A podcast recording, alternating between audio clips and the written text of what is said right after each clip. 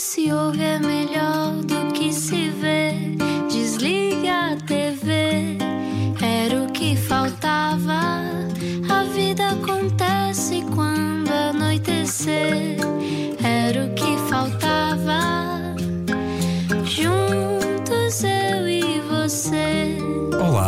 bem-vindo à Rádio Comercial. O que é que está a fazer? Está a passear o seu cão? Queremos saber o que é que anda a fazer. Bem-vindo ao Era o que Faltava, eu sou o Rui Maria Pego. Eu sou a Ana Martins. E hoje, se acabou de acordar de um coma, vai ficar a conhecer melhor Bernardo Conte. Se não acabou de acordar de um coma, também vai conhecê-lo, que ele fica connosco um bom bocado. Explica-nos como se eu tivesse acordado de um coma. Bem-vindo à realidade. Olá. Estamos em 2019 e Bernardo Conde já fez muitas coisas, é fotógrafo, mas já foi engenheiro ou estudou a engenharia do ambiente. É um dos organizadores do National Geographic Exodus Aveiro Fest, que acontece este fim de semana em, uh, adivinhe, Aveiro, e já visitou Madagascar nove vezes. Nove. Nove ou mais? Se calhar já foram mais. Mais. Mais. O que faz uma boa fotografia e será que podemos viajar com toda a gente? São perguntas para esta conversa. Suspeitamos que Bernardo, de 34 anos, sabe responder bem às duas. Não só fotografa há muito tempo, como é líder de viagens na Nomad, uma agência de viagens de aventura, embora a sua tenha começado com Santiago. Já lá vamos, essa conversa, os caminhos de Santiago. Boa noite. Boa noite. Já fizeste o quê? Já fizeste o quê? 34, 35. O que é isto? O que é que isto quer dizer? 40, 50, podes dizer. 43. Tens 43? Yeah. Ah, eu diria que tu dirias 34, estás muito bem. Obrigado. É, o viajar faz bem, não é? Viajar faz bem à cara. Este agora é o que faltava com o Ah, Bernardo não, Conde. isto foi dislexia. Tu escreveste 34, mas era É 43. perfeitamente possível, estamos acordados desde as 7 a trabalhar, a trabalhar, a trabalhar. 8 e 8, bem-vindo à Rádio Comercial, Bernardo. Olá. Muito obrigado pela oportunidade de estar aqui. Claro, estamos muito contentes.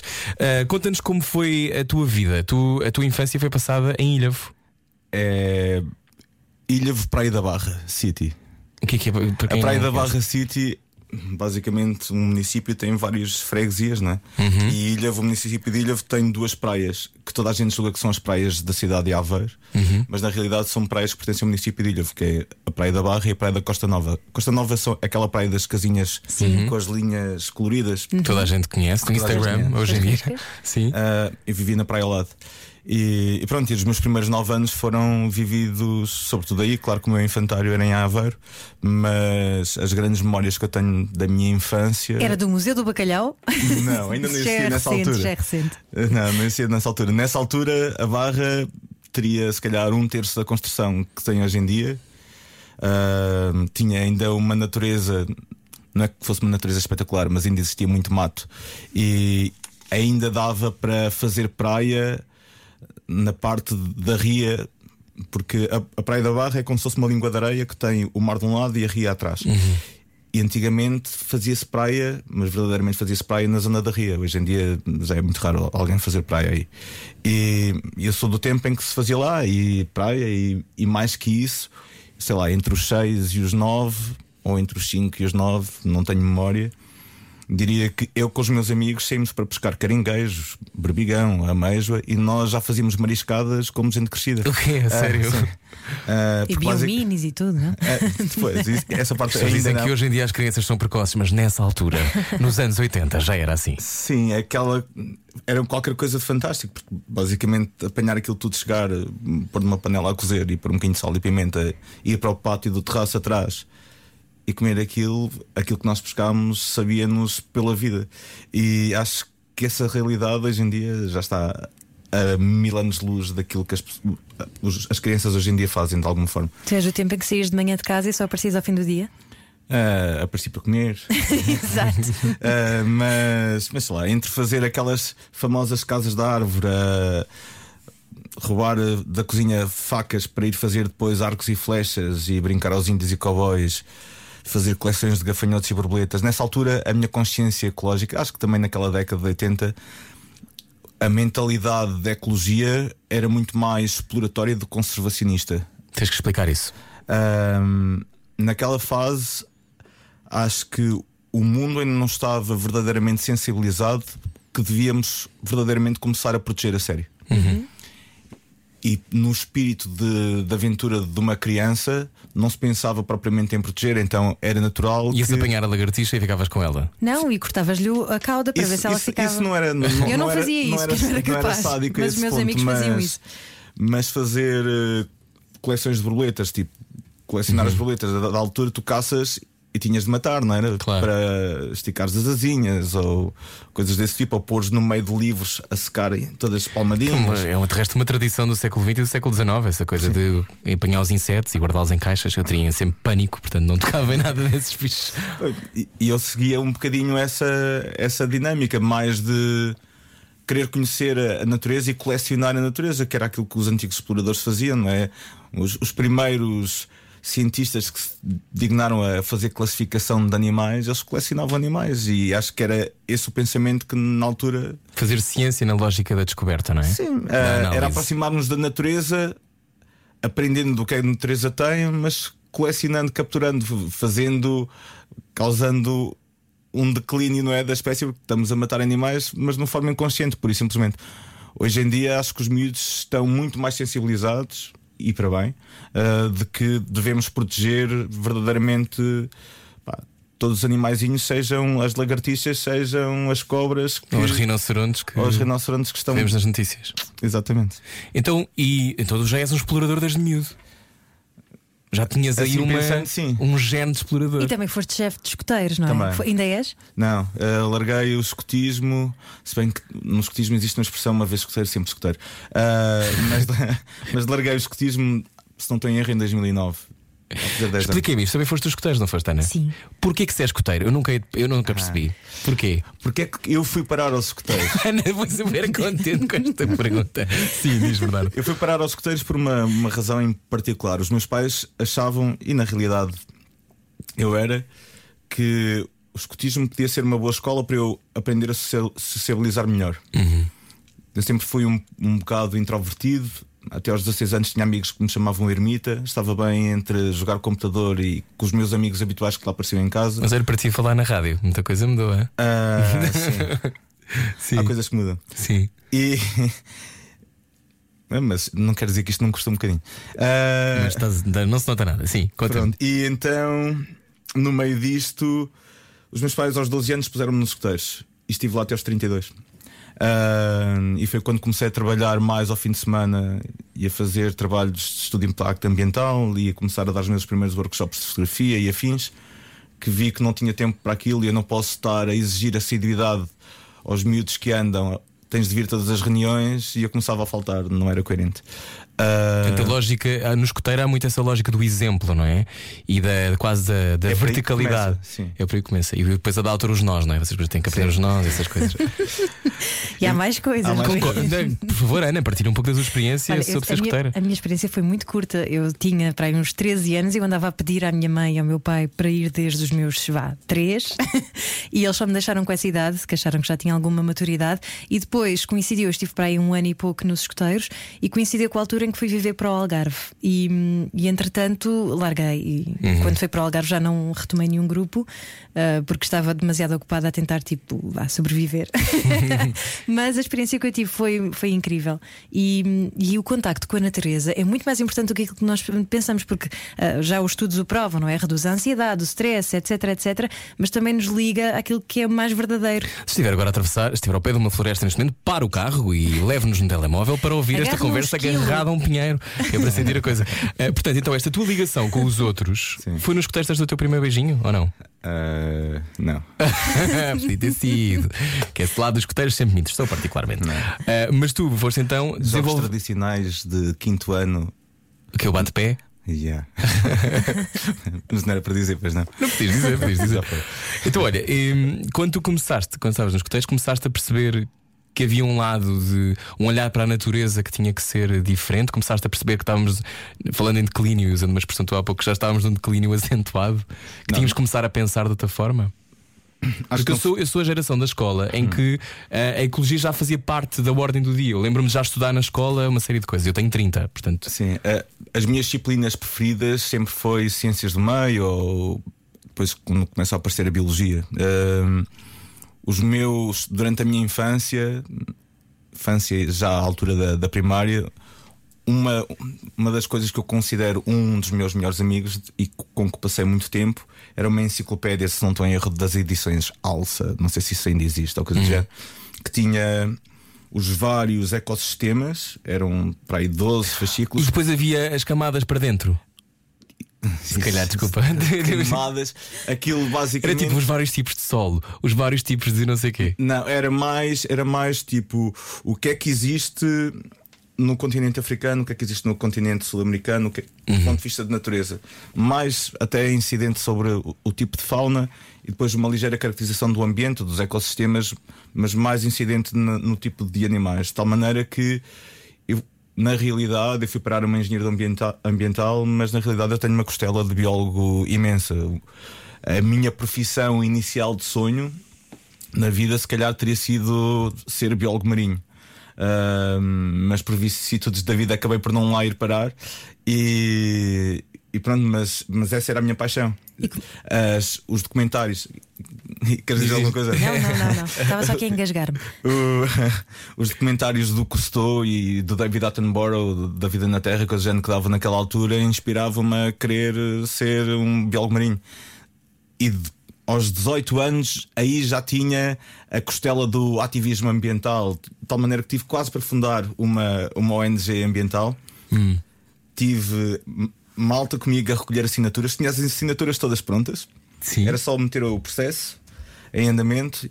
E, mas aquilo, entretanto, depois entrei para a universidade, já não vi tanta disponibilidade, aquele projeto ficou na gaveta. Ia se Já chamar. tu podias ter sido a Greta? É isso, a Greta Thunberg? É, ou É, mais ou menos. Mas tive. Passou-me pela cabeça aos 18 anos pôr-me como ativista da Greenpeace. Passou-me assim, depois passou rápido. Mas, mas Então, mas havia uma pulsão qualquer de Sim. tu te mandares para o mundo, então. Sempre existiu. Acho eu. E como é que a fotografia entra no meio disto tudo, Bernardo Conde? Boa. Ah, a primeira experiência fotográfica que eu até costumo partilhar com os meus alunos nos workshops que dou remonta para aí ao, à quarta classe. O meu pai deu-me um mag, foi uma TIC que veio como souvenir daquelas enciclopédias das seleções do Reader's Digest, Ah, uma, uma câmera a rolo, e disse-me: Bernardo, para fotografar e bem, sol sempre atrás das costas. Primeira lição fotográfica. Ah, ele esqueceu-se de me dizer é que se os macacos estiverem-se a mexer muito e dentro de casas e tiver à sombra, a coisa não vai correr bem. Ah, e, e pronto, e depois a partir daí a minha relação com a fotografia, já aquele, aquela enciclopédia que eu falei, tinha muita imagem fotográfica. Eu cheguei a ter os- o meu quarto, que era de ferrado com paredes com, com corticite, com pósteres de fotografia de natureza. E, e depois os documentários que eu gostava eram de vida animal, ou seja, a fotografia e a imagens e a viagem, mandar para fora para outros ambientes, sempre fizeram parte da minha formação enquanto pessoa. E, e a dada altura, para aí aos 15 anos, houve uma, uma atividade de escuteiros em que um chefe também me passa uma câmara para as mãos e diz: Olha, saca umas fotografias agora aqui nesta atividade. E aquilo ficou um bichinho. Depois, a seguir a isso, comecei a pegar na reflexo que o meu pai tinha lá em casa, comecei a sair para fotografar. Aos 18 anos, comecei a colecionar formação, não de longa duração, mas fazer workshops nas áreas de fotografia que me iam interessando. Fui gastando dinheiro em material, fui comprando livros, revistas, vendo coisas, sair com pessoas que fotografavam já há mais tempo que eu. E pronto, e fui alimentando este hobby inicial que se tornou uma paixão verdadeiramente e, e profunda e que muitas vezes digo que fotografar como qualquer arte criativa é meio caminho andado para nós mantermos a nossa sanidade mental. Porque sempre que nós pomos a câmera à frente do olho nós fazemos off. O nosso cérebro faz off. Nós estamos a pensar aquilo que nós estamos a ver e estamos focados naquilo. É uma meditação em forma de imagem. Exato, bonito. Vou passar a usar isto assim, mas é isso. Tens que estar muito presente, muito focado, não é? Sim, porque imagina, quando sais para fotografar duas horas, durante duas horas o teu cérebro está constantemente a descansar, de alguma forma. Porque não estás no vrum-vrum de todos os pensamentos, de todas as coisas que tens para fazer e afins, e estás desconectado. Assim como direi que alguém que pinta e está a pintar um quadro, ou alguém que é escritor e escreve. hum, Há uma espécie de zona mental, Sim, não é? Que tu exatamente. ascendes, ascendes.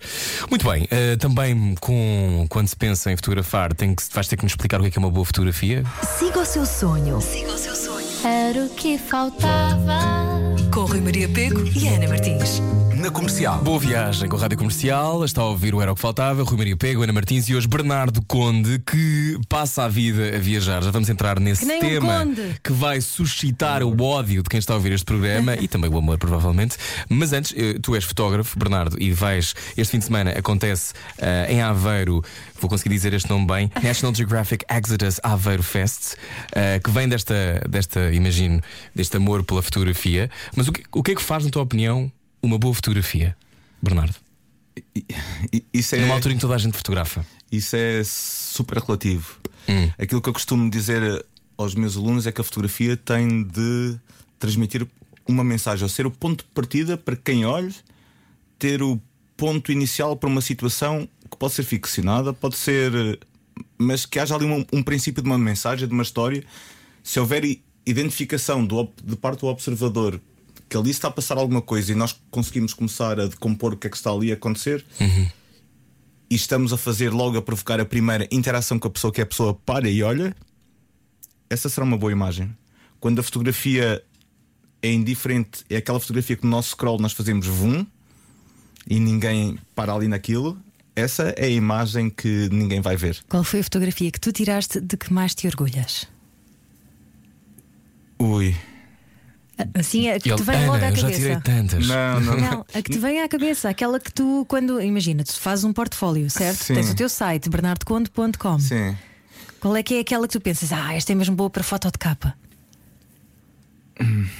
Tenho várias dentro da minha escala de preferências neste momento.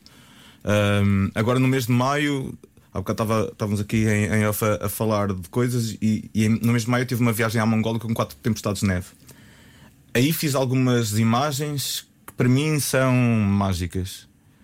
Mas depois há aquelas outras imagens que apesar de dizer aos meus alunos que nada de lamechismos quando nós estamos a analisar uma, uma imagem, porque ou ela é boa ou ela é má. Se é fofinha ou coisa do género, não serve. Ou é boa é má. O quê? Gatinhos no Facebook, não? O fofinho que não é uma imagem boa é para, para a gaveta dos tesouros experimentos, e vamos lá de vez em quando ver, E- mas não é aquilo que se vai mostrar.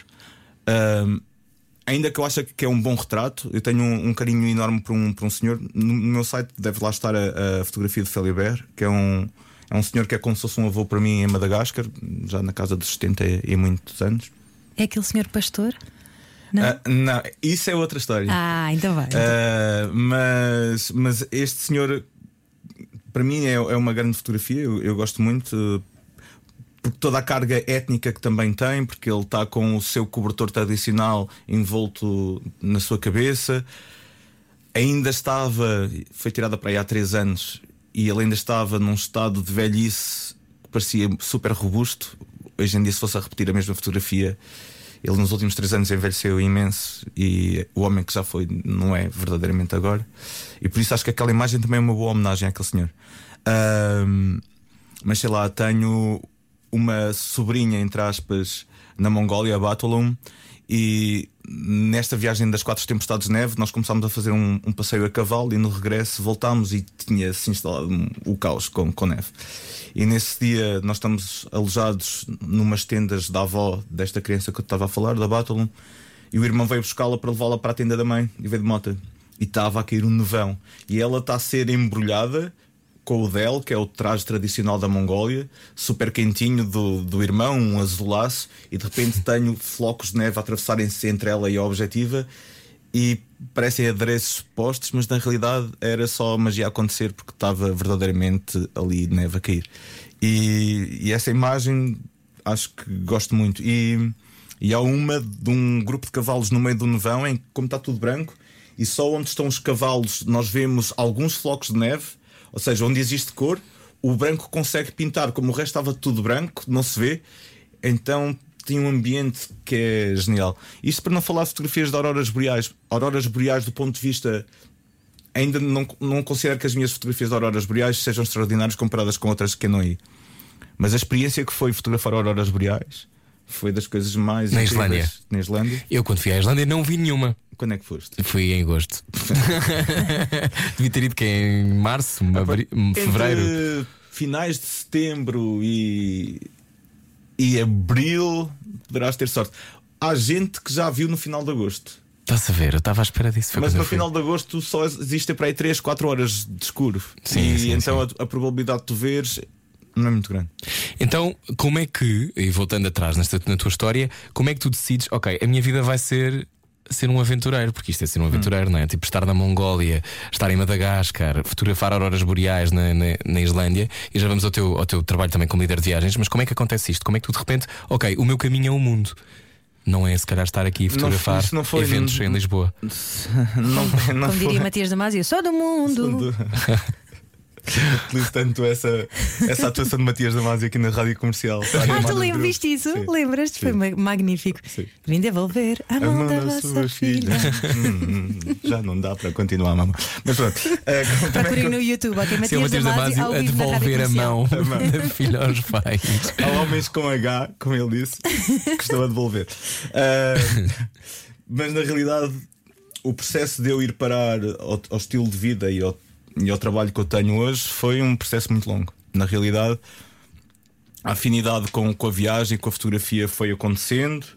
Ahm, Claro que ter, por exemplo, andado nos escuteiros, eh, as minhas primeiras incursões, sei lá, a minha primeira road trip gigante, para mim foi com, ir com os tios meus desde Aveiro até a Armação de Pera, sempre pela costa, a parar em todos os cabos e praias, tudo possível imaginar, e tinha para aí 8 anos. Ahm, todas estas pequenas aventuras e todas as caminhadas que eu fiz de montanha acima, de- com mochila às costas nos escuteiros, me foram aproximando desta realidade da viagem. Mas foram os caminhos de Santiago que te, que Mas te foi levaram? em Os Caminhos de Santiago foi um, um grande pontapé no rabo para, para, para esse sentido. Porque, se não estou em erro, para aí em 2008, 2009, comecei a fazer os meus primeiros Caminhos de Santiago a partir da, do empurrão de um antigo chefe de escuteiros que hoje continua como um dos meus melhores amigos, o Zé. E, e ele convenceu um grupo de malta pequeno, éramos para aí uns 5, a, a fazermos uma experiência de Santiago Finisterra, são 90 km, está para fazer 3 ou 4 dias. E, e fomos fazer aquilo, e nesse caminho encontrei um senhor de 75 anos, o Gilbert, que tinha batido com a porta de casa na Bretanha, e disse já, eu vou ali. E tinha feito já 1200 km, aos 75 anos, e eu virei-me para os meus amigos e disse: para o ano eu quero fazer isto sozinho. E no ano seguinte, em 2010, fiz o caminho francês sozinho. Saí- 800 km. 800, mas como eu tive uma lesão ao final dos primeiros 4 ou 5 dias, uh, tive de cortar quatro etapas mais ou menos depois da minha lesão, porque tinha de gerir os meus dias de férias, não tinha mais. Um, e na realidade acabei por fazer isso para aí 670, 700 E o que é que aprendeste sobre ti nessa viagem? Porque é uma viagem, para quem não sabe o que são os caminhos de Santiago, Sim. são caminhos quase ancestrais, não é? De, de- de- são feitos a pé. Há vários, há o português, vários, há o francês, há o espanhol, pode-se dizer espanhol. Não, eh, Basco. a, a sair de. Espanha existem muitos. Existe a Via da La Plata, Ah, o Primitivo, o eu fiz um primitivo, bocadinho desse. O primitivo sai, sai de Oviedo, esse também já fiz. Para mim é o mais bonito que eu fiz até É agora. lindo. Se bem que dizem que o Sanabres que passa por Puelo Sanabria e, Uhum. e que pode ser apanhado ali em, em Bragança e, e depois ali Se apanhado. fez os caminhos de Santiago e está a ouvir a rádio comercial, manda-nos uma mensagem, porque de certeza que há muita gente que já fez isso. Podes dizer o número, Ana, por favor. 910033759. Vou dizer outra vez que está a conduzir. 910033759. E desculpa ter interrompido, mas a a sensação que eu tenho com os caminhos de Santiago é que é uma, uma experiência de procura espiritual, não é? Se calhar para ti não foi, não sei. Mas esta coisa de estar sozinho, não sei se fizeste sozinho no ano seguinte. Vou-te dizer assim: poderá ser, Uhum. para alguns, depende daquilo que também entendes por es- espiritualidade. Há muita gente que julga que ah, não vou fazer aquilo porque aquilo é tipo uma peregrinação, é, tem a ver com religião e afins. Errado. Ahm, sobretudo, o caminho de Santiago poder- poderá ter tido esse princípio, Uhum. mas na realidade o caminho de Santiago é uma experiência humana. Sim, eu não estava a dizer como não estavas tocado, não, a cena não é tocado por Deus, não é isso? É aquela coisa de como na solidão e na tens que superar as dificuldades e ter que, teres que andar. Tens muita vivência porque o, o, o tempo de que caminhas diariamente, por mais que vás acompanhado, vais empenhar também naquilo que tu pensas e naquilo que refletes de alguma forma. Ah, eu sinto que mais que isso. O, o caminho de Santiago é aquilo que tu acabas por ganhar quando te relacionas com os outros. Pelo menos na minha experiência foi assim. Ah, eu ia para lá sozinho. Ao primeiro dia, eu conheci o Benjamin, um, um rapaz das Astúrias. Estávamos os dois no mesmo albergue. Perguntámos: Olha, queres ir almoçar ali? e começámos a conversar. E depois, se calhar, por causa daquela incerteza, epá, para onde é que é o caminho? Tipo, O que é que acontece primeiro a dia. Então, olha lá, vais sair amanhã a que horas? E. Ah, vou sair às tantas. Então, eu também vou. Pronto. E começámos a caminhar os dois. Ao final de 5 km, tínhamos mais um médico basco que sabia mais que, nó, que eu. Olha que útil, caso acontecesse alguma coisa. Mas ele sabia, tinha esta particularidade. Basco, que conhecia muito de fado português e que conhecia muito de música e intervenção portuguesa e que tinha uma noção muito forte daquilo que foi o período de ditadura em Portugal e aquilo que foi a Revolução de 25 de Abril. Do ponto de vista histórico, aquilo, a sabedoria daquele homem era brutal. E ao final de 5 dias, na realidade, nós éramos 17 pessoas. De, sério? de várias nacionalidades, sim. Era um bando. portanto. Éramos um bando, éramos um gangue. E, e ao longo, e ao final desses 5 dias eu estava lesionado, eu mais uns 4 ou 5, fomos, andámos à boleia, andámos de autocarro. E o que é certo é que esta família de 17 pessoas, a dada altura, já não se queria separar. E, E ainda hoje moram juntos, é uma história linda. Sim, Bernardo, fizemos parabéns. a República dos Coxos. Eh, mas, não, mas não. Mas o que é certo é que ainda falamos todos os anos, nem que seja uma, duas vezes por ano, falamos, a maior parte de nós ainda se comunica entre si. Olha, nós temos aqui a receber, claro, muitas mensagens de pessoas que fizeram o caminho de Santiago, vês? Eu fiz com os É coteiros, é das experiências mais bonitas que se pode ter. Espero repetir em 2020. Ir carimbando os passaportes. Há carimbos lindos, diz a Raquel Macedo. Também aqui, eu não consigo ver o nome desta pessoa. A Isabel diz: Fiz os caminhos de Santiago no fim da minha licenciatura para ver se tinha alguma inspiração para continuar a estudar. Estava muito debilitada emocionalmente. Conheci imensa gente que me abriu portas por uma realidade que eu desconhecia completamente. Desde aí fiz o mestrado e viajei imenso sozinha pela Europa e sou sem dúvida uma pessoa diferente. Obrigado por esta conversa. Estou a adorar. Beijinhos e bom trabalho. Aliás, estamos a receber imensas mensagens mesmo. Fiz o caminho no passado mês, foi uma experiência brutal. Todos devíamos ter essa experiência. PS, também sou chefe dos escuteiros. Olá, o meu nome é Fábio Gomes. Já fiz duas vezes o caminho português a Santiago. Foi a melhor experiência da minha vida. Caminhos encantadores. Bem, não paramos de receber mensagens, é incrível. E hum, é que isso tudo acontece. Sim. E o que, é que, o que é que fica? A vontade de viajar pelo mundo todo? A, a- lição, a lição número um para mim do caminho foi que o melhor do mundo são as pessoas. Porque tive gente que não conhecia lado nenhum que, que me ajudou quando eu estava na pior das condições.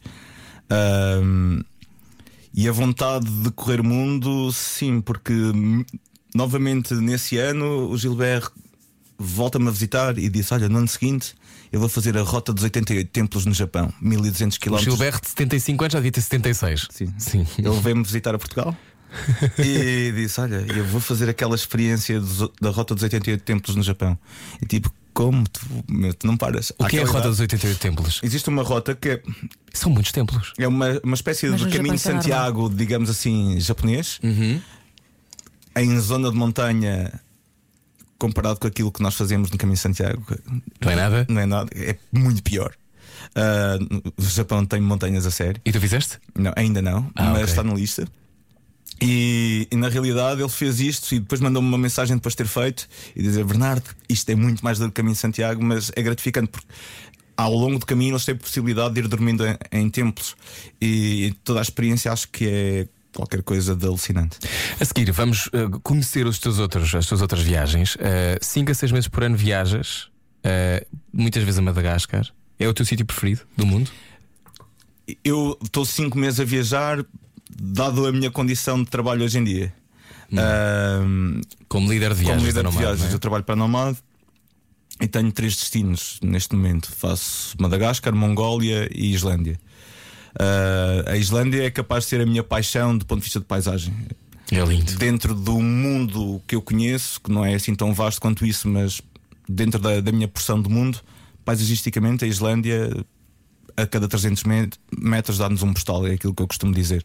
Ahm, mas do ponto de vista humano destas viagens que eu faço, a Mongólia ensina-nos e Madagascar também a viver com pouco, porque aquela vida de viver numa tenda e o nomadismo dá-nos um, um grande abanão a dizer que se calhar não precisamos para aí de 80% das coisas que nós temos na realidade. Ah, mas Madagascar, do ponto de vista de abordagem humana, mexe com o coração de qualquer pessoa. Porque hum, enquanto na Mongólia a simplicidade e a vida dura existe, mas tu não sentes uma pobreza, em Madagascar está no top 10 dos países mais pobres do mundo. E aquilo que pessoas que estão nesta condição de pobreza ou de simplicidade te dão em retorno do ponto de vista de confraternização, de miúdos virem brincar contigo e, e com o maior dos sorrisos.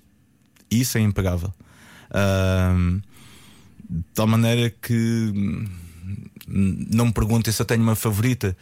Elas mexem comigo a níveis diferentes, mas Madagascar, do ponto de vista humano, a mim cada vez me esmaga mais, costumo dizer assim. E se quiser saber mais sobre esta- estas viagens que o Bernardo Conde faz a Madagascar, ele esteve no ano passado no podcast de viagens da Rádio Comercial Ai Destino, Ai Destino. Fiz um post há bocadinho a lembrar isso. Foi? Foi. Boa.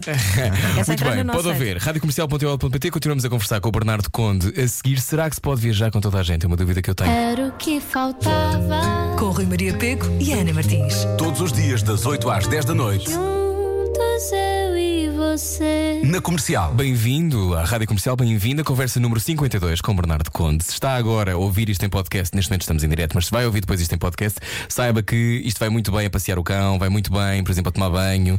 Ah, aliás, vai muito bem se estiver, sobretudo, jantar. com o motor de buscas de viagens à sua frente. Será que é possível, Bernardo, tu que viajas pelo mundo todo, que és fotógrafo, ah, mas que lideras viagens, é possível viajar com toda a gente? Eu diria, acho que a resposta a isso é: nós somos capazes de nos relacionar com toda a gente Hum? da mesma maneira? Se calhar não. Uhum. Porque nós somos muito diferentes de uns para os outros enquanto pessoas, do ponto de vista de gosto, do ponto de vista daquilo que seja do gosto daquilo que gostamos de comer, do gosto das atividades que gostamos de fazer.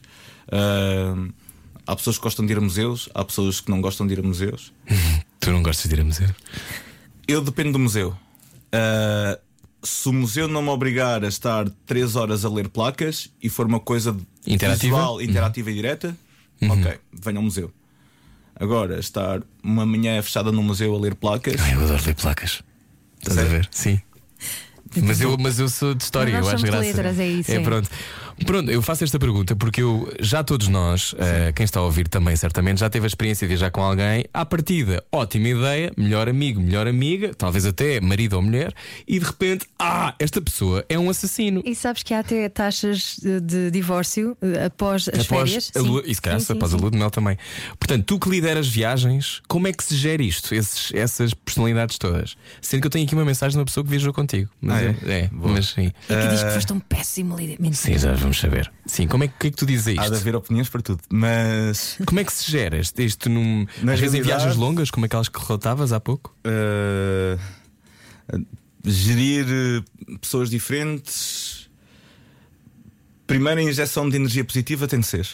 Acho que é o ingrediente secreto. Hum. Ahm, pôr boa energia nas coisas, tentar ser o máximo observador para ver onde é que as coisas poderão estar a chocar. Volta e meia tentar, tentar, se for necessário, em último caso, ter uma conversa mais privada com a pessoa que poderá não estar a usufruir da melhor maneira. Mas isso será sempre o último dos últimos casos. Ah, E tu consegues viajar com qualquer pessoa? Não estou a fazer de trabalho. Imagina, na tua vida privada, ou quando vais fotografar para algum país, consegues viajar com qualquer pessoa? Eu respondo assim: eu consigo, silêncio. eu consigo viajar com a grande maioria das pessoas. o que é que te irrita a viajar? Ahm, mas isto eu, eu contra mim vou falar. Eh, Eu sou uma pessoa que adora estar a falar e comunicar, e, e- mas a dada altura, pode, se for na questão profissional, pode meter alguma confusão, como é óbvio. Ahm, quando tu estás a tentar partilhar alguma coisa e E ninguém está a ouvir. isso. Ok. Mas olha, a Elisa Antunes gostou muito de viajar contigo. Foi? Diz aqui: tive o privilégio de conhecer Madagascar com o Bernardo. Além de profissional, é um ser humano extraordinário. Fico muito feliz por este bocadinho, sinto-me na ilha. Obrigada, comercial. O que é que isto quer dizer? Porquê que Madagascar, dizias, era um, do top, um dos top 10, um dos países top 10 mais pobres do mundo? Um, Porquê que é tão especial Madagascar? Porque lá está, porque a viagem, da forma como foi construída, mete quem vai a sentir e a viver aquela gente. E ganha um carinho muito especial com, com aquela gente, dos mais velhos às crianças, por todas as comunidades onde vamos passando, porque nós passamos por comunidades pescatórias, passamos por aldeias que dependem de um rio, porque as estradas mais próximas ficam a quilómetros de distância, as pessoas têm de caminhar longas e longas horas. Se bem que neste verão algumas dessas aldeias começaram a ter uh, sinais de obras de estradas de terra a, a aproximarem-se da aldeia. Mas ainda assim não deixa de ser um isolamento muito grande, porque se chove, a terra vira lama e a acessibilidade torna-se inacessibilidade e a via de comunicação mais importante continua a ser aquele rio. Ou existe acontece no Camboja, por exemplo, ou no Vietnã. Sim. Ou como ou como também acontece também numa parte de Madagascar, existe uma linha de comboio, são 160 km, são 16 aldeias que podem ter acessos, mas são miseráveis. E a melhor forma de levar para lá coisas é de comboio. O comboio só passa duas vezes por semana. E todas aquelas comunidades, nos dois dias de semana, param para ver o comboio passar, para venderem coisas, para interagirem com a novidade que passa ali. E isto é durante 18 dias são, é um banho humano, é pessoas, pessoas, pessoas. Quando nós fazemos aquelas paragens no meio da estrada para ir atrás de uma árvore fazer as necessidades, de repente está lá alguém.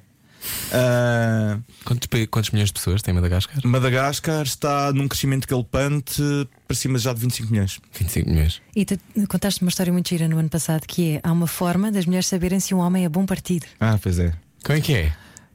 Estou cumprimentar, como passou bem, passam a mão a ver se o homem tem calo. Se o homem for calejado, é sinal que é bom trabalhador. Ah! Já- Mas digo eu, isto a toda a gente que está a ouvir, que uma pessoa que aperta a mão e tem aqueles apertos de mão, parece um peixe morto. Então o peixe está morto. Eu não confio. Seja homem, seja mulher, eu não confio. E há uma grande figura política deste país que tem este tipo de aperto de mão. Ah, eu fico sempre baralhado. quem Não é. posso dizer, não Ah, posso dizer. vais não ter posso que dizer. dizer. Começa não com que letra? Não esteja, não esteja, não. Tá cá. Bom, hum, eh, estas, estas histórias e estes, estes momentos, como é que, por exemplo, nestas tuas viagens, como é que te surpreendeste mais com, com as pessoas? Nós somos, na nossa gênese, independentemente do país, todos iguais?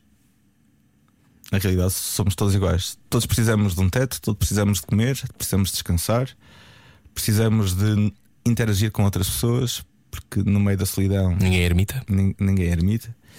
Ahm, e tive uma experiência nesta última incursão a Madagascar. Estive lá dois meses a liderar três grupos, Dois meses. sim, Sem vir a Lisboa?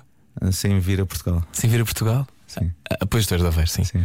Ah, Tive e tendo um problema à conta disso ah, com o meu visto, mas pronto, mas é uma, é uma história que não interessa muito. Mas, mas, mas nesta minha última incursão houve uma coisa que, que de alguma forma me sensibilizou, que foi nessa tal viagem de comboio. A dada altura fizemos duas paragens e o comboio ficou variado durante sete horas e tive de chamar uma carrinha do- com o meu condutor para nos vir buscar, porque o comboio não ia sair dali assim tão cedo. Ahm, mas viemos cá para fora e tivemos a interagir com a comunidade local que também estava no comboio. E a dada altura, uma criança de Madagascar. Em Madagascar a moeda vale tão pouco que hoje em dia já não se vê praticamente circular moedas. Então só vemos notas. Mas ainda existe alguma moeda. E um miúdo, malgás, pega em duas moedas, dá-mas para a mão e julgava que era para eu ver, porque há muito turista que procura moedas, não as notas. E eu disse: Olha, são bonitas, e devolvi. E ele disse: São para ti. E como é que alguém numa realidade completamente vá, comparado com os nossos estándares, antípodas daquilo que nós sim, vivemos. de repente me está a dar dinheiro que podia servir para ele comer uma chamuça, o que fosse. Para te ajudar. Ou para eu ficar contente com um souvenir. E, e é tremendo. Tipo, isto não, não acontece em todo lado. Ou passando para outro, para outro país, para a Mongólia, estás enrascado. Uh, Parece um cavalo. Atascámos uma carrinha, precisávamos de sítio para cozinhar, batemos à porta de um guer. O que é um guer? Um guer são aquelas tendas circulares conhecidas por Ok, yurts. Na sim. Mongólia a denominação é guer. E- Os glampings são yurts. Ah, e batemos à porta de uma família que não nos conhece lá nenhum e de repente tem 12 portugueses a invadir a sua tenda porque façam favor de entrar e começam-nos a fazer cheia e a arranjar condições para nós cozinharmos e termos a nossa refeição lá dentro. Eu costumo dizer: quantos de vocês é que abriram a porta a um desconhecido e acolheram 12 desconhecidos dentro da vossa casa?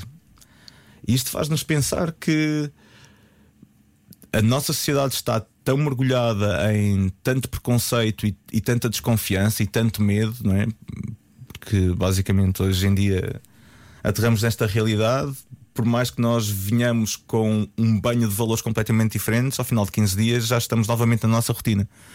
Uma, uma coisa engraçada que aconteceu e que me deixou muito triste durante algum tempo quando vim do caminho de Santiago é que no caminho de Santiago toda a gente se cumprimenta todos os dias. Ninguém se conhece, mas toda a gente diz bom caminho ou bom caminho, como, conforme queiro. E eu cheguei a Portugal com vontade de cumprimentar todas as pessoas que passavam por mim na rua. E eu não poder fazer isso sem que a pessoa me olhe com uma desconfiança deixou-me bastante triste durante algum tempo. Então deixa-me agora olhar para quem está a ouvir a Rádio Comercial e dizer Olá, boa noite, nós já voltamos. Estamos à conversa com o Bernardo Conde e se gostou de ouvir falar sobre a Mongólia, a seguir ainda vai gostar mais quando falarmos sobre Aveiro. À noite, todos os gatos são pardos. Parvos. Pardos. Parvos. É aquilo que preferir. Era o que faltava. Na comercial. Juntos. Bem-vindo à Rádio Comercial, olá, nove da noite. Espero que não tenha com a sua família e esteja dentro do carro a evitar ouvir esta conversa com o Bernardo Conde, fotógrafo, viajante e espero eu também alguém que sabe organizar coisas. Obviamente que sim. National Geographic Exodus Aveiro Fest. O que é isto Ah, e porquê que o mundo continua a ser um espaço maravilhoso, Bernardo?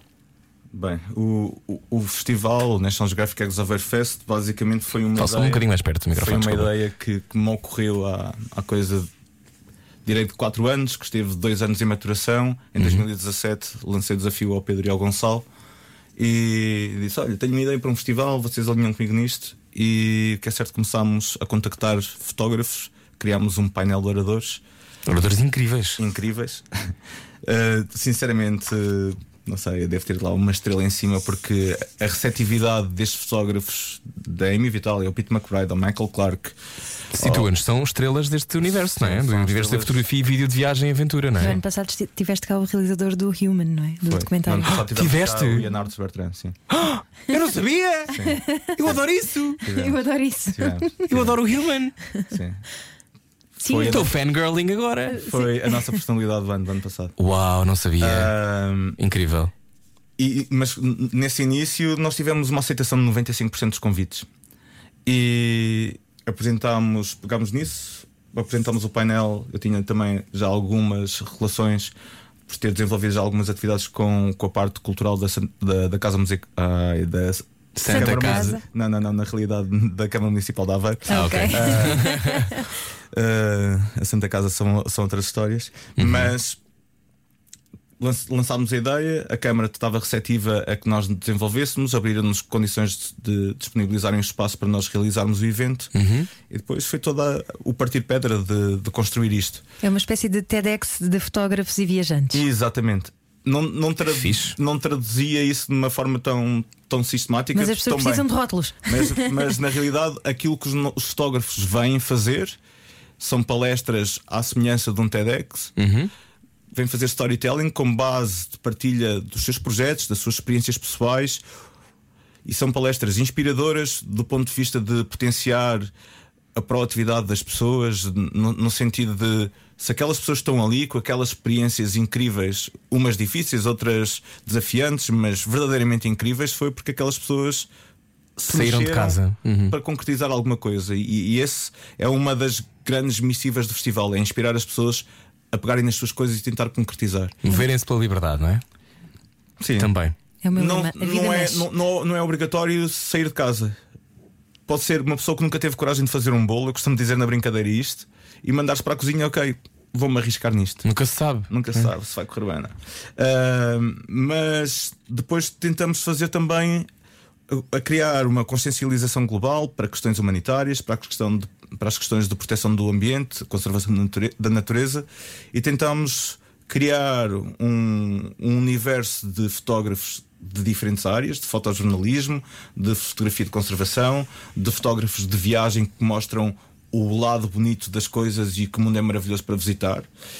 E também temos os fotógrafos de exploração e aventura, que são aqueles que se metem nas maiores odisseias, que depois têm uma narrativa de imagem que nos fazem dizer: caramba, há gente a fazer isto. E misturamos isto tudo e de repente temos um fim de semana com. Não são só 10 palestras inspiradoras, porque na realidade nós temos 10, um painel principal com 10 oradores, todos os anos, mas desde o ano passado que temos também agora um painel feito com oradores portugueses. Para o ano, posso adiantar que o painel vai aumentar de 4 oradores para 6 oradores. Vamos querer também dar cada vez mais importância àquilo que também é nosso. Não andamos à procura de talentos, apesar do, da rúbrica que nós temos para os valores nacionais, chama-se Exodus Talents, mas nós não estamos à procura de novas gerações de pessoas, nós estamos à procura de pessoas que não são propriamente conhecidas. Muito embora tenham workshops também, dinamizam workshops Sim, durante. também, também temos a parte da componente formativa, que temos as masterclasses. E todos os anos selecionamos seis, quatro fotógrafos, este ano são quatro, que vêm dar, dentro da sua área de espe- de especialidade, um workshop, digamos assim, de três horas, que pode ser potenciador desde os amadores aos profissionais. De como é que se pode dar um clique numa carreira e de repente estarmos com um patamar e uma qualidade fotográfica completamente diferente do que aquilo que A temos. má notícia para quem ainda não se inscreveu é que está esgotado, não é? Essa é uma má Esse é o notícia. pormenor. É, é uma má notícia. Hoje esgotámos os bilhetes para as Oh, pá, palestras. Bernardo, pena, não é? Sim, mas ainda e temos uma maneira, de- ou temos maneiras ainda, ou uma maneira das pessoas ainda poderem participar de alguma forma no festival. Existem alguns lugares, já também não muitos, para as masterclasses, e quem for às masterclasses vai conseguir viver um bocadinho daquilo que é o ambiente do festival.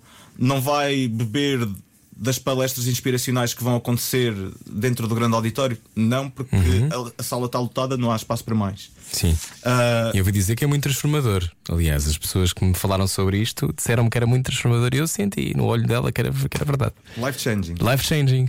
Mas porquê que é tão importante então sentarmos para falar, por exemplo, sobre a mercantilização dos animais ou as, as linhas que separam os homens ah, dos animais? Porquê que é tão importante pararmos hoje? Ah, num mundo em que as questões ambientais não são de todo uma questão que está na, na cabeça das pessoas, mas numa zona escura. Nós falamos disso todos os dias, vemos isso todos os dias. Os copos que tens à frente aparentemente têm cola, portanto não, não são tão biodegra- biodegradáveis assim. Como é, que, como é que nós fazemos alguma coisa? É parar para pensar e falar sobre as coisas? é preciso informar, não é? Uhum. Uh, sem uma boa informação, as pessoas nunca na vida vão tomar uma boa decisão. Acho que o princípio é esse. E com tanta desinformação que hoje em dia é bom que as redes sociais tenham democratizado de alguma forma a informação, mas deixaram de existir filtros. E então tanta, tanto passa boa informação para aí fora, como passa muito má informação. Hashtag fake news. Hashtag fake, fake news.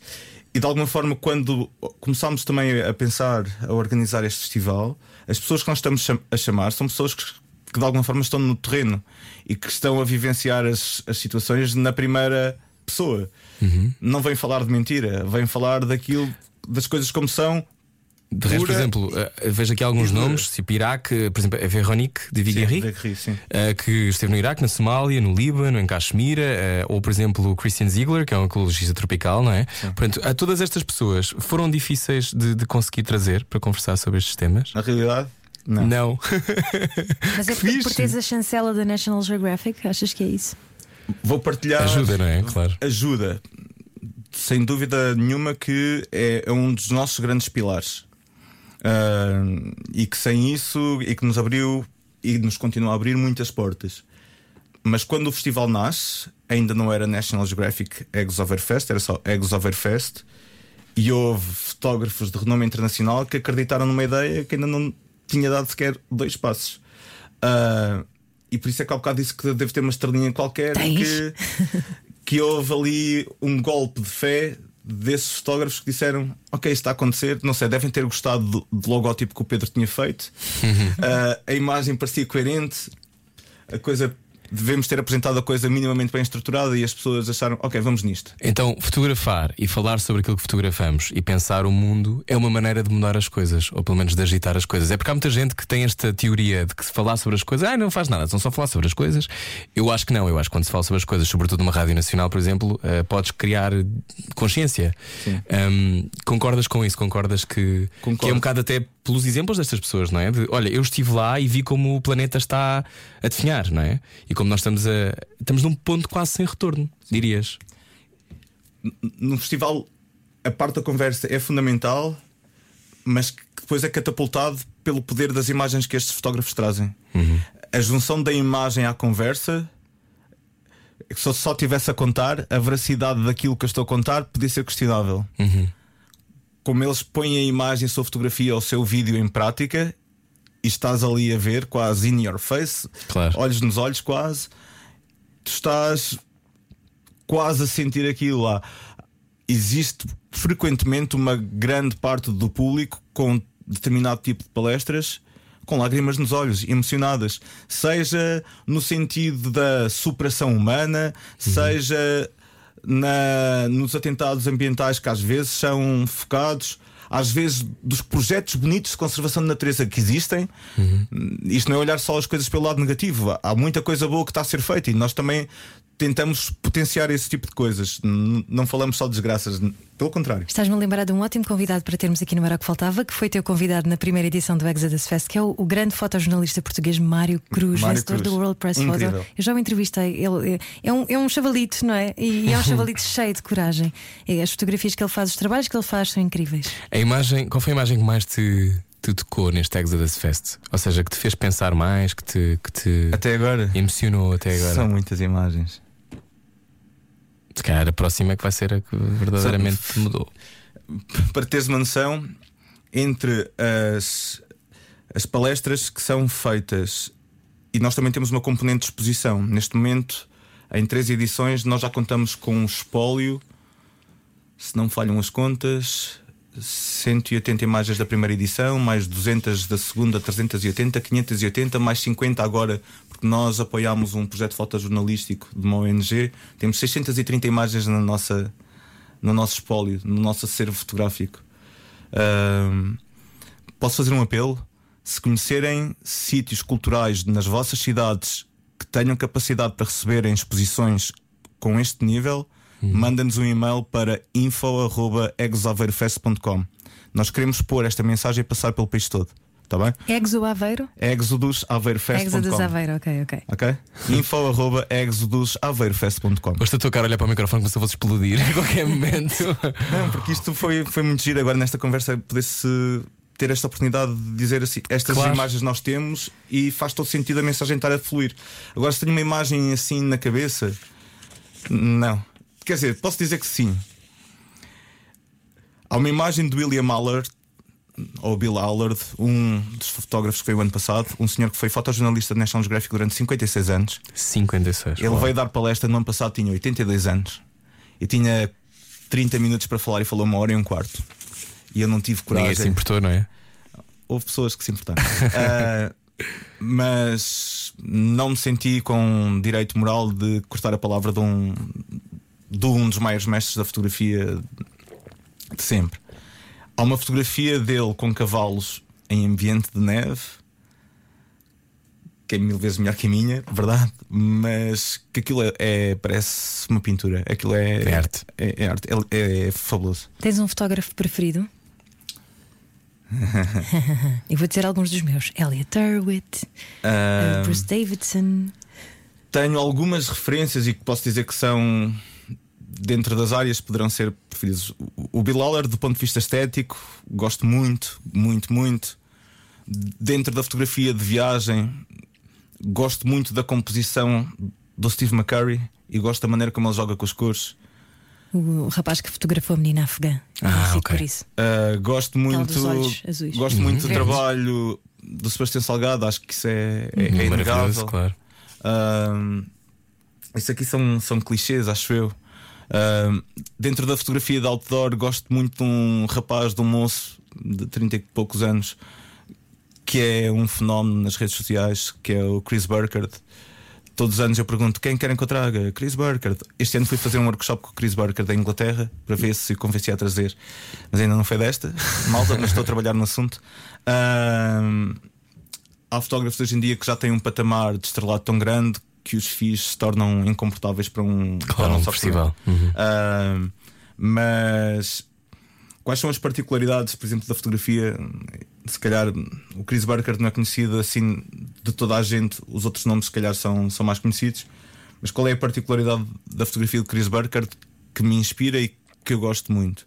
É a fotografia de outdoor, que basicamente é quase uma mistura de uma experiência de viver na natureza entre uma caminhada ou, ou estar a escalar ou, ou ele também faz fotografia de surf, mas sobretudo tudo que é fotografia de paisagem, ele tem o cuidado de lá meter uma pessoa e a dizer: Tu também podes ir ali. E este móvel de dizermos tu podes fazer é, é incrível. E os sítios que ele mostra são esteticamente. E nisso tu acreditas que toda a gente pode ir a todo lado? Não é fácil, mas não é impossível. É o meu sentir. Ahm, com tudo aquilo que eu vou somando ao longo da, da minha experiência de vida e com, a- com base naquilo que deixar que as pessoas são genuinamente boas, acredito que se tu fizesses hoje uma mochila e se tivesse só 20 euros no bolso e te fizesse à estrada entre boleia e caminhares e fosse batendo à porta, alguém te ia dar guarida e em troca, se calhar, de nada, se calhar estava dormida e se calhar um prato de sopa. Por isso, não havendo aquilo que eu costumo dizer, não havendo compromissos bancários para pagar e não havendo uma limitação de tempo, as pessoas podem ir a qualquer lado, havendo vontade, obviamente, e motivação e afins. Ah, claro que quebrar isto da motivação e do fazer, temos de derrubar não sei quantas Barreiras? barreiras para nós re- realmente pensarmos que até pode ser fácil. Porque e eu não estou a falar de uma utopia, as coisas na realidade temos não havendo destes constrangimentos de relações com banco, compromissos, o que é que te impede? Ou porque é que não, não tens capacidade? Claro que há Se não pessoas. gostas do teu trabalho, porque é que não te despedes, não é? Isso é possível, não é uma coisa. Ou seja, muita gente está a ouvir, e como é óbvio, eu tenho a perfeita noção do país em que moramos, e, e 17 em cada 100 portugueses vive com menos de 500 euros por mês. Aliás, com 500 euros por mês é muita gente num país como Portugal que tem 10 milhões. Mas, eh, ou seja, aquela coisa, tu podes mudar a tua vida, não, não é impossível se fizeres alguma coisa em relação a isso, não é? Claro que é muito difícil para algumas pessoas, mas é, é isto estavas a dizer. Há um, há um perfil tipo de pessoa que faz isso. Achas que há um perfil de pessoa que tem esta coisa de ok, vou meter a mochila às costas. Cada vez mais vemos estas histórias de pessoas que deixam os seus trabalhos para ir viajar. Às vezes, pessoas que acham que se vão encontrar e pessoas que têm uma, uma coisa mágica de agora vou só para as minhas fotografias no Instagram e vou viver destas viagens. Hum, achas que é um, um timing? Achas que é um perfil? Eu acho que não há timing, eh, porque basicamente eu estou com este estilo de vida. Eu, aliás, eu, isto vai parecer um bocado irónico. Eu estou a recomeçar a minha vida praticamente do zero aos 40. Eh, é cómico, não é? Não, acontece mais do que tu imaginas. Ahm, basicamente, eu sinto-me de alguma forma no início de vida como um recém-licenciado está a mandar-se para o mundo. Estou com um- uma vida completamente diferente a fazer aquilo que eu gosto, ah, com todos os constrangimentos que isso acaba por trazer, de alguma forma. A vida de freelancer não é o caminho mais fácil para ninguém. Acho que todos os freelancers que devem estar por aí devem saber isso e sentir isto. E há muitos. Frilas. e, mas, mas na realidade, naqueles momentos de lucidez em que conseguimos respirar um bocadinho e dizemos assim: Fogo, mas estás a fazer aquilo que gostas. E isso dá-nos ao lento durante um dia e meio. E quando acordas, pensas, ah, eu estou quase para Madagascar. Sim. E pensas, já quero trabalhar Mas aqui. isso por acaso, por acaso é uma coisa en- engraçada. Eu não sei se isso acontece a toda a gente ou se existe uma, uma porcentagem muito grande de pessoas que têm este, esta questão. Já me aconteceu no tempo dos escuteiros. O, o dia de ir para, para a atividade, para o acampamento ou de ir em viagem, eu estou sempre reticente na ida. Mas a partir do momento em que tu vais, já não quero saber. Mas aquele pontapé no rabo para te tirar de casa parece que custa sempre um bocadinho. E depois é não querer voltar. Detesto regressos, na realidade. Detestas? Não gostas de voltar? Gosto de voltar, mas não gosto da viagem de regresso. Que estranho, engraçado. Porque as pessoas normalmente, por exemplo, quando começam a ver a sociedade do avião, Sim, mas acham graça. imagina, nós passamos mais ou menos, nós que estamos mais ou menos nesta, nesta vida de uma viagem, viagem mais regular, nós passamos muito tempo entre aeroportos e, e voos. Na ida, nós vamos com a expectativa do que vai acontecer. No regresso, nós já só queremos regressar. Então, às vezes, eu tenho viagens de regresso que me podem demorar quase dois dias. E dava vontade era que o regresso fosse um clique. Ok, saio daqui direto para o meu sofá. Ahm, aqueles dois dias ou 24 horas que pode demorar um regresso, parece tanto tempo perdido, porque já não vais com expectativas do De que vais viver ver. outras coisas, claro. E, e então não sou uma pessoa apreciadora de regresso. Gosto de regressar, mas a, a viagem de regresso em si não é aquilo que eu mais Então, o aeroporto é simultaneamente um lugar de enorme felicidade. adoro aeroportos. E adoras abraçar pessoas nos aeroportos. Ouvimos Adoro- dizer. a- Mas é um sítio de dor também, também pode ser. sim, Há muita gente agora a caminho do aeroporto, de Mas certeza. pegando naquilo que a, que a Ana disse, uma coisa que eu tenho feito normalmente, vá, se eu não tiver aquela questão. É bom haver uma barreira física, porque pode-me correr mal. E a barreira física que eu estou a, fa- a falar é a questão de haver vidros. A- a- imagina, aqueles corredores em que está malta a chegar no aeroporto e malta a ir embora. Sim. E normalmente há uma parede de vidro a separar as duas, as duas áreas. Às vezes dá-me para fazer interação e dizer: Olha, olá. e aceno e, e digo adeus. E, a- e as pessoas, mas é para mim? Sim, é para ti. E, e às vezes faço isto espontaneamente só para dizer: Meu, tu estás aqui. Ah, ou dizer, ou tentar sacar um sorriso. Ou uma vez estava a dizer, estava um casal de namorados, ele estava todo compenetrado a olhar para o telemóvel e disse: Olá, para a rapariga. Ele, mas eu não te conheço. Ah, se calhar deve ser amigo aqui do, Do namorado. namorado. E ela faz assim ao namorado. Ele, mas não, eu, mas estou lá então. E cumprimentamos. E pronto, e é nessa Eles base. acharam que tu conhecias. Tarde, chefe. já percebi que és um gajo fixe, agora resta saber se és mesmo, mesmo, mesmo boa pessoa. Vamos jogar ao cortar aos pecados. Só que não. Um jogo de dilemas morais. Cortar aos pecados.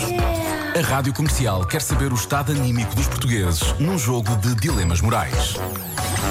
De aeroporto a aeroporto, será que esta história de sermos tão bonzinhos acontece em todos os pontos do mundo? Hoje o nosso convidado é Bernardo Conde, fotógrafo, também viajante. Vamos ao primeiro dilema.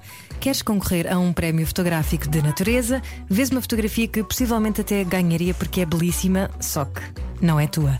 Vais ao mesmo sítio e tentas fotografar de outro ângulo o mesmo, o mesmo local? A ambição é ganhar o prémio. Uhum. Mas eu já tinha visto uma fotografia Muito parecida muito parecida.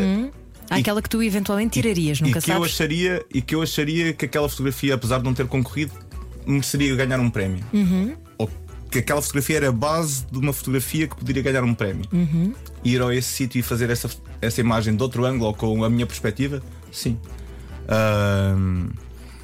Acho que todos os fotógrafos hoje em dia, por mais criativos que sejam, têm as suas inspirações. Se eu vir algum, alguma vez ou me cruzar com uma imagem que me inspira,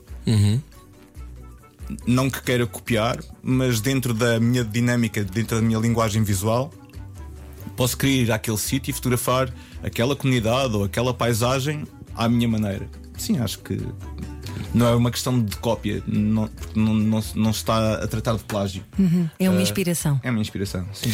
Segundo dilema, estás a percorrer a pé os mais de 800 km do caminho francês de Santiago, como de resto já fizeste, e muita gente também reagiu, também muitos fãs do caminho de Santiago.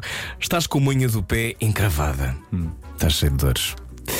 Ninguém te conhece, ninguém vai ver, ninguém vai saber que apanhaste o autocarro a meio. Fazes isso. Na realidade, eu fiz isso. com uma lesão. Mas não ocultaste. Tá, mas não ocultei. Estava com uma tendinite no meu tornozelo esquerdo. Eu, mais o Fito, mais a ASEA e mais alguém que não me estou a lembrar agora. ah, apanhámos o autocarro. Também apanhámos a boleia da Mercedes, que era o carro vassoura.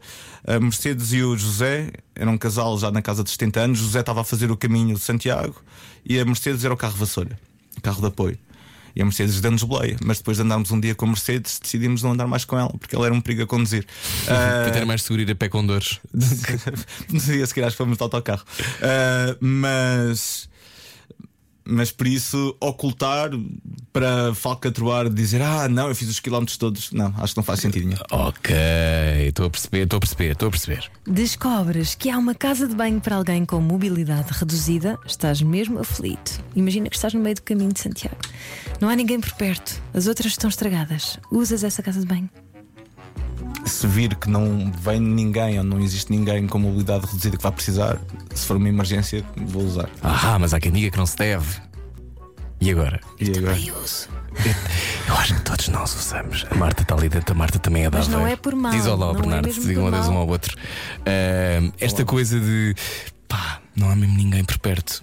Se não tivermos a E é impedir a vida de é? Mas ninguém. imagina que estás a fazer tipo O número 2. número 2 e te está a arrebentar tipo. Estás a morrer, estás a morrer. Pois, mas. Se Mas bem é que se fosse ilegal. no caminho de Santiago, eu faço na natureza sem problemas. Ok. Olha, por falar em Caminho de Santiago, vamos aproveitar para ler as outras mensagens que recebemos. Pode ser? Santiago tem o dom de mudar e orientar. Um abraço do colega Marcos Jacobeu, não sei se é teu colega ou não. Olá, sou o Raul Andrade. Fiz no passado mês de setembro o caminho português de Santiago, saindo de Ponte de Lima, sendo que esse meu amigo já fez o caminho por três vezes. As pessoas que fomos encontrando ajudaram-nos a ultrapassar as dificuldades que nos surgiram. Olá, sou a Romi Fernandes. Fiz os caminhos em 2017. Conheci pessoas de vários países, nomeadamente uma senhora de Moscovo que caminhava desde Lisboa, sozinha. Encontrei-a em Ponte de Lima e fomos juntas, somos amigas até hoje. Foi uma experiência fantástica, a repetir certamente. Na minha cabeça ela foi de Lisboa a Moscou, por isso é que eu reagi assim. Não, há pessoas a dizerem que fizeram quatro vezes o português, uma vez o primitivo, o primitivo. Não há palavras para descrever o que se sente, é o meu oxigênio na vida. A Marina Moreira. de Deste lado Fátima. também. Boa noite, estava a ouvir a rádio. Disseram para comentar sobre os caminhos de Santiago. Em julho, o meu filho de 11 anos fez os caminhos de Santiago juntamente com o seu grupo de escuteiros. Foi uma experiência incrível e que ficará para sempre guardada na sua memória. Diz-nos a Sara Costa e envia-nos uma fotografia do seu filho Tão que está aqui com, eh, com um Insta Story que prova que chegada, chegou mesmo.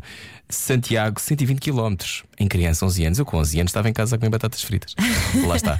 Bom, Porque ehm, nunca foste dos escuteiros. Lá está, vês? este foi Cortar aos Pecados com Bernardo Conde. Cortar aos pecados. A Rádio Comercial quer saber o estado anímico dos portugueses num jogo de dilemas morais. Traz um recorde sou ultrapassado por eh, Manuel Lisgoa de participações neste programa. Eh, O Era o que faltava mais inspirador, diz aqui a Filipa Duarte. Não sei se conhece a Filipa Duarte. Com Bernardo É a mãe de. Estou a brincar. É gira a Filipa Duarte. Uh, também aqui temos outra mensagem que a conversa inspiradora de hoje não era o que faltava. Sou engenheiro do ambiente e comecei há pouco tempo um curso de fotografia, porque é também um hobby que sempre quis desenvolver. Revejo-me em muito desta conversa, não conhecia o Bernardo, mas é claramente inspirador. Tão inspirador que também viveu em São Tomé. Sim, Santo Tomé. Leve, leve. Leve, É leve. o lema, não é? Qual é este? Eh, Já, já vamos embora, daqui a pouco temos, temos que desligar a rádio e continuar a música. Mas como é que foi essa história de São Tomé?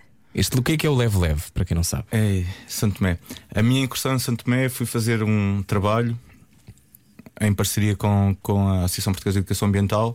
Eu fui dar formação a, a uma ONG local, a Marapa, e fomos reunir material para fazer o Manual de Educação Ambiental do oitavo, do oitavo ano lá. E fui fotografar para esse mesmo manual e dar formação também na área da fotografia lá na ONG. Então foram nove dias entre São Tomé e Príncipe a viver aquilo de uma forma super intensa. Ahm, e, e São Tomé, de alguma forma, conquistou-me basicamente pelas mesmas razões que Madagascar me conquista, com a facilidade em que as pessoas em São Tomé falam português. Grandes sorrisos, grande à vontade, grande leveza e não e sem stress. Marcarmos uma reunião e dizendo assim: Ah, 8h45, 9h30. Claramente uma herança portuguesa. mas, mas é engraçado que. Mas isto deve ser transversal em, em alguns países africanos. Que o leve-leve em Madagascar traduz em muramura. É, do Simão, do Simão. Do vá. Simão, do Simão. O tempo não tem o mesmo, Não, o mesmo mas ritmo. para que é que estás estressado? Não, Calma, é claro. não, não Em Angola vale também a pena. acontece. Não vale Angola a pena. acontece. E na realidade isso é. Obviamente que nós termos metas e timings ajuda-nos a concretizar coisas. Mas muitas vezes também nos estressa demasiado. Porque também nós somos portugueses e gostamos muito daquela coisa de deixar. Achamos que não somos assim tão civilizados quanto os nórdicos, mas depois. Deixamos tudo para a última da hora. Hum. E, e depois gostamos, não gostamos do pressing e depois ah, quando caímos nesta realidade leve-leve, pensamos se calhar faz sentido. Para que é que eu me consumo tanto e podia ser menos estressado se encarasse as coisas de maneira diferente? E isso foi uma das grandes também lições do Caminho Santiago. É por mais lesões que tivesse ou por mais ah, dilemas psicológicos da minha fase de vida que estava a passar naquela, naquela altura pudesse estar a viver, aquilo que de alguma forma aprendi e que serviu de escudo quase intransponível durante quase um ano foi que a aceitação do mal que te acontece é meio caminho andado para tu superares. Porque na vida os problemas todos resolvem-se. Podem demorar é muito tempo a resolverem-se, mas tudo se resolve. E, e é esta ansiedade que de alguma forma nos, nos prejudica. E eu ultimamente esqueço muitas vezes disso, porque as solicitações são tantas que nós às vezes perdemos esta lucidez. Mas na realidade a aceitação é o princípio da coisa. E acho que é uma ótima maneira de fechar. Bernardo Conde, obrigado por teres conversado connosco. Uh, para lembrar outra vez, embora já esteja esgotado ainda há lugar as masterclasses deste National Geographic Exodus Aveiro Fest, que acontece este fim de semana, sábado e domingo. Uh, para quem não consegue ver, imagino que voltarão para o ano, não é? Sim. Posso adiantar que quem for este evento neste fim de semana vai saber em primeira mão quem vão ser os oradores de 2020. Tá, tá, tá, tá. Que não Tá, posso adiantar tá. agora. Olha, estavas, já agora estavas a dizer que em Angola também temos o lema do leve leve, Ahm, portanto, traduzindo é malemba, malemba, abraço. Ricardo Jorge está a ouvir a rádio comercial e só mesmo para fechar, há aqui um ouvinte. Portanto, o Bernardo, quando nosso convidado, foi 10 vezes a Madagascar. Este ouvinte já fez mais de 20 vezes o caminho de Santiago, vários caminhos desde 2003 e manda uma série de imagens. Este ouvinte que se chama, deixa cá ver, Noé Gomes. Sim, sim. Estamos aqui a ver as imagens. Na neve, com uma. uma- isto aqui parece-me. Sei lá, esta coisa não é esta. Há de ser a Espanha, talvez.